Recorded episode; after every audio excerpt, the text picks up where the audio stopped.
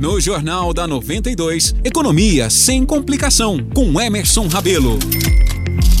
Começa agora o quadro Economia Sem Complicação, apresentado pelo economista e consultor financeiro Emerson Rabelo, que já está aqui nos estúdios da 92. Emerson, seja novamente bem-vindo ao jornal. Eu que agradeço, um bom dia a todos. Emerson, o tema dessa semana é um assunto que a gente vem falando ali praticamente todos os dias, principalmente nos nossos quadros de agro, mas muitas pessoas ainda não sabem muito o que é, é a famosa lei da oferta e da demanda, né?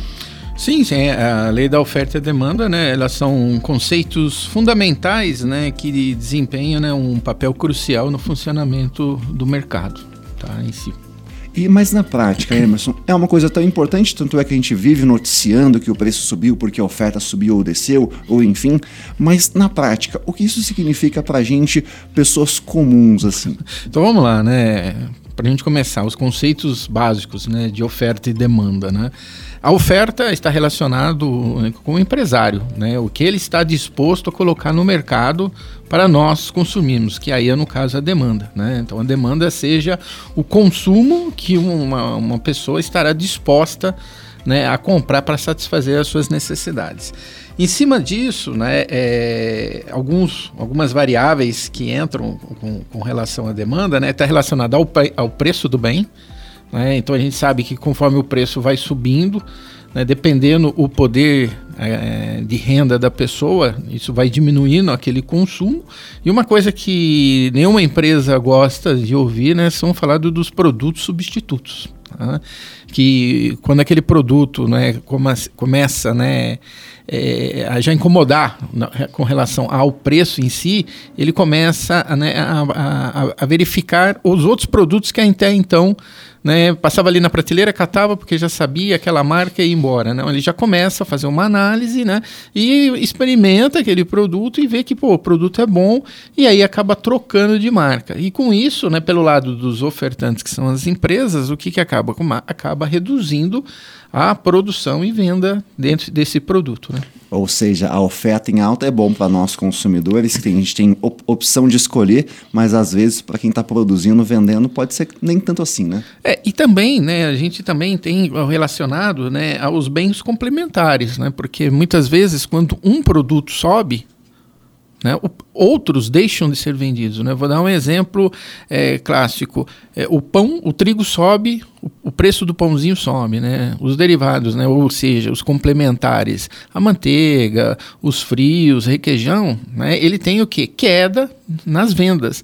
Então, um produto que não tem nada a ver com a atividade daquela empresa tem um reflexo em relação a uma determinada, um determinado produto, no caso do trigo. Né? Então, as empresas elas ficam antenadas, né? não só nos custos de produção internos dela, mas também nos complementares né, que impactam diretamente no resultado delas, no caso, a venda. Né? Então a gente veio falando muito da oferta, na oferta de vários produtos ali, mas quando tem essa alteração, então a demanda muda, é isso?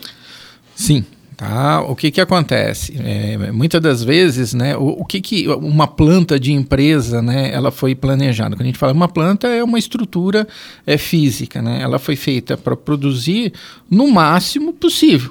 Tá, na sua capacidade máxima. Quando existe né, uma elevação de preço e a demanda cai, Tá? A demanda é, caiu, o que, que acontece? A quantidade que essas empresas vão vender no mercado diminui, né? ou seja, acaba tendo ociosidade e o custo né, operacional dessa empresa se torna caro.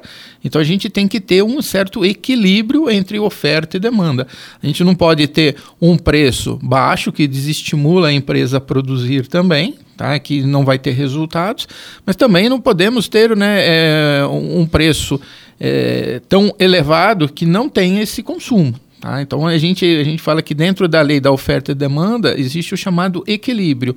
Um preço acessível, né, onde o consumidor vai manter a sua capacidade de consumo e para as empresas também a sua capacidade de produção.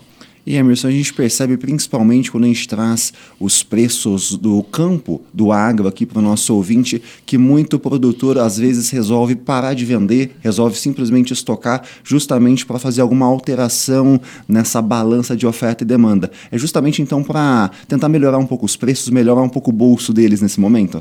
É, muitas das vezes, né, essa parte do agro, né, da estocagem, é esperando, aguardando um preço melhor. Porque o que, que acontece em, em específico na área do agro? Né?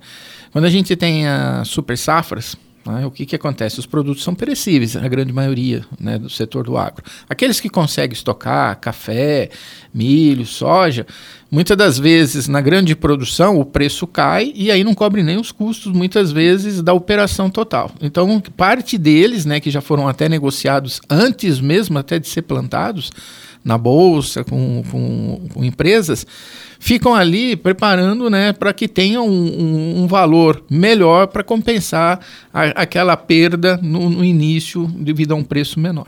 Mas agora a dúvida que me veio. Para a gente, pessoas ali comuns, o que, que, é melhor? Que a oferta esteja mais uh, aquecida, que a demanda esteja mais aquecida, que esteja tudo equilibrado para ninguém sair perdendo? Qual é o melhor cenário para a gente? O melhor cenário é o equilíbrio. Tá? Nem preços altos e nem demandas baixas. Então, o, o, próprio mercado ele vai se ajustando. Né? É o que a gente tem observado.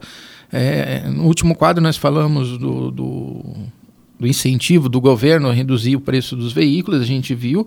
A concorrência já também agiu, já até em oferecer descontos maiores. Tudo isso, o que, que acontece? É essa regulação. Por quê? Porque tem um determinado valor ali que o governo estipulou que até onde ele vai suportar os impostos. Então as empresas querem sair na frente para quê? Para que estimule o, o, consumo daquele produto, que ele aumente a produção e aumentando a produção os custos diminuem. Vou dar um exemplo, se você tiver bem simples, tá? se você tiver uma despesa de 10 mil reais e produz 10 mil produtos, você tem um custo unitário por um real. Agora vamos imaginar que você mantenha os 10 mil de custos e produza 20 mil, cai para 50 centavos.